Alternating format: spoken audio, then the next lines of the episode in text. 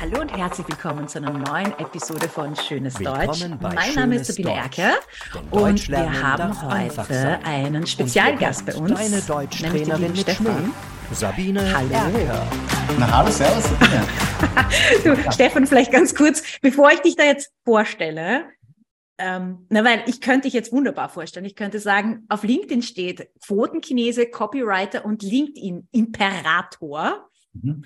Und dass deine Wörter Herzen öffnen, aber nicht nur Herzen, sondern auch Geldbörsen. Mhm.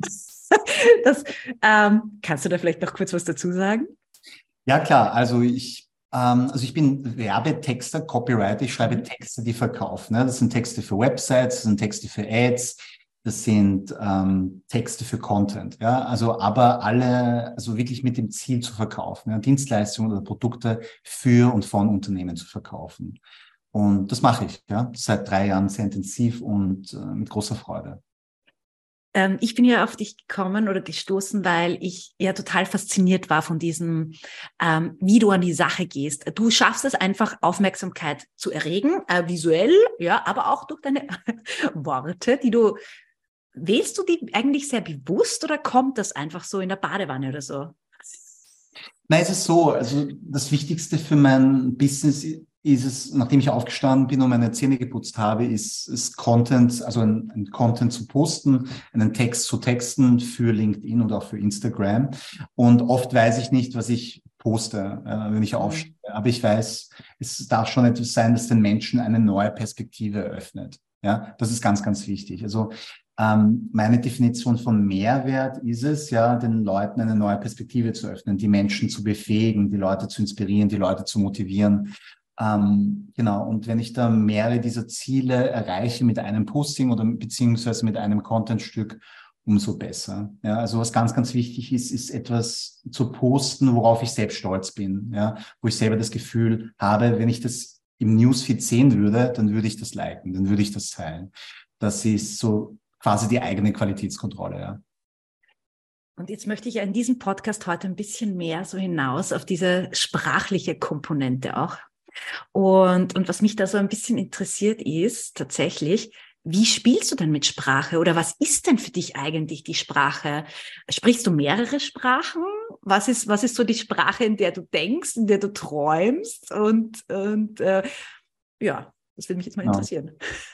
Also äh, die Zuhörer können mich jetzt gerade nicht sehen, aber meine Eltern kommen aus Südkorea. Ja, Mhm. ich habe südkoreanische Wurzeln. Ich bin aber in Wien geboren und aufgewachsen. Ja, und äh, wirklich das Trauma ist es, dass meine Eltern mir nicht Koreanisch beigebracht haben. Ah, spannend, Ja. okay. Also voll schade, weil die Wiener Kindergartentante hat meiner Mutter damals geraten, ja, mit meinem Bruder und mit mir zu Hause nur auf Deutsch zu reden, weil Mhm. ansonsten sind wir verwirrt oder werden wir verwirrt. Das ist natürlich kompletter Unsinn, ja, aber das war damals anscheinend der Mainstream.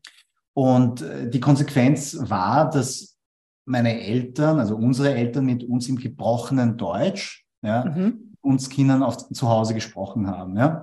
Und äh, dann kam der Tag der Einschulung, also erste Klasse Volksschule, und dann hat meine Klassenlehrerin zu meiner Mutter gesagt, ja, der Stefan kann nicht gut genug Deutsch. Ja, Oh, er aha. braucht, er braucht Einzelförderstunden. Ja. Dann hatte ich für ein paar Wochen oder Monate halt eins zu eins Einzelförderstunden mit einer äh, extra Pädagogin. Ja. Mhm. Das sind dann halt Bildgeschichten durchgegangen und so weiter, damit ich das Level meiner Mitschüler ähm, erreiche und dass ich da auch aufschließen kann. Ja.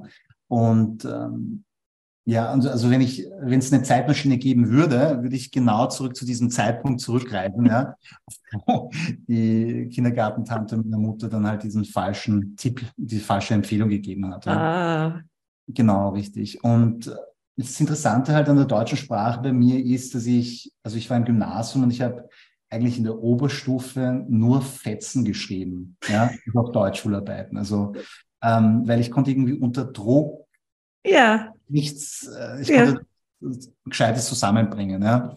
Und da habe ich mir sehr, sehr schwer getan. Und ich bin halt äh, mit, mit der festen Überzeugung aufgewachsen, dass ich in Deutsch einfach schlecht bin. Ja. Ähm, und wenn mir damals jemand gesagt hätte, dass ich mit dem Schreiben in der deutschen Sprache mein Geld verdienen würde, hätte ich diese Person komplett verrückt erklärt. Also komplett. Ja, um jetzt auf deine ursprüngliche Frage zurückzukehren, was eigentlich Sprache für mich bedeutet. Es ist für mich ganz klar, es geht darum, die Information von meinem Kopf ja, in den Kopf des Lesers zu transportieren und möglichst ohne Reibungsverlust. Ja. Mhm. Ähm, darum geht's. Ja. ja. Äh, deine Geschichte, ich habe jetzt gerade so geschmunzelt, also nicht nur geschmunzelt, ich musste eigentlich laut lachen, denn ich hatte eine ähnliche und bei mir ist es vielleicht auch ähnlich lustig, denn meine, meine ähm, Englischlehrerin hat mir mit zwölf erklärt, ich werde nie Englisch lernen und dann habe ich Englisch studiert und habe sogar unterrichtet sehr lange. Mhm. Also, also ähm, spannende Geschichte eigentlich, mit welchen Vorurteilen wir auch manchmal konfrontiert sind. Absolut die es dann auch abzubauen gilt, weil, weil man sieht ja bei dir gerade so wunderbar, also wie du mit der Sprache einfach auch spielst und wenn du, wenn du auch die Muster dazu hast, nehme ich an. Ne?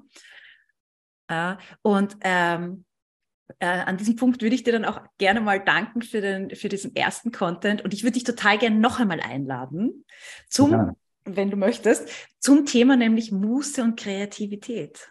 Super, cooles Thema. Herzlichen Dank, Stefan, fürs Dasein. Sehr gerne. Danke für die Einladung, Sabine. Danke dir.